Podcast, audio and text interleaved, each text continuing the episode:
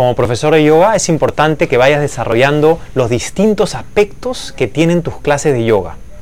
Por ejemplo, el aspecto físico, saber alinear posturas, saber guiar transiciones y saber incluir ejercicios cuando quieres hacer una clase más intensa.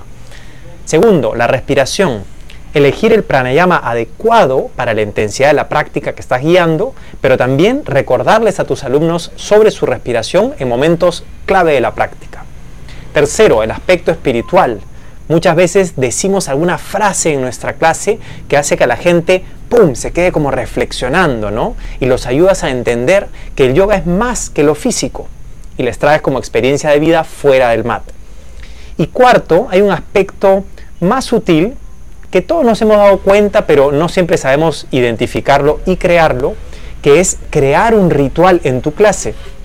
Esto significa crear como esa magia que existe en algunas clases de yoga, que hace que la gente quiera estar presente y que salga sintiéndose uff, increíble. Esto se logra a partir de distintos elementos que son la música debe ir sintonizada con la intensidad de la clase que estás dictando, Segundo, el tono y el volumen de voz que usas al guiar. Tercero, y esto es clave, la comunicación no verbal que tienes con tus alumnos. Y cuarto, la actitud con la que tú te presentas en tu clase. Si quieres aprender más sobre este aspecto tan importante, acompáñanos en nuestro profesorado de 200 horas de Vinyasa Yoga que será en febrero 2023 en Miraflores.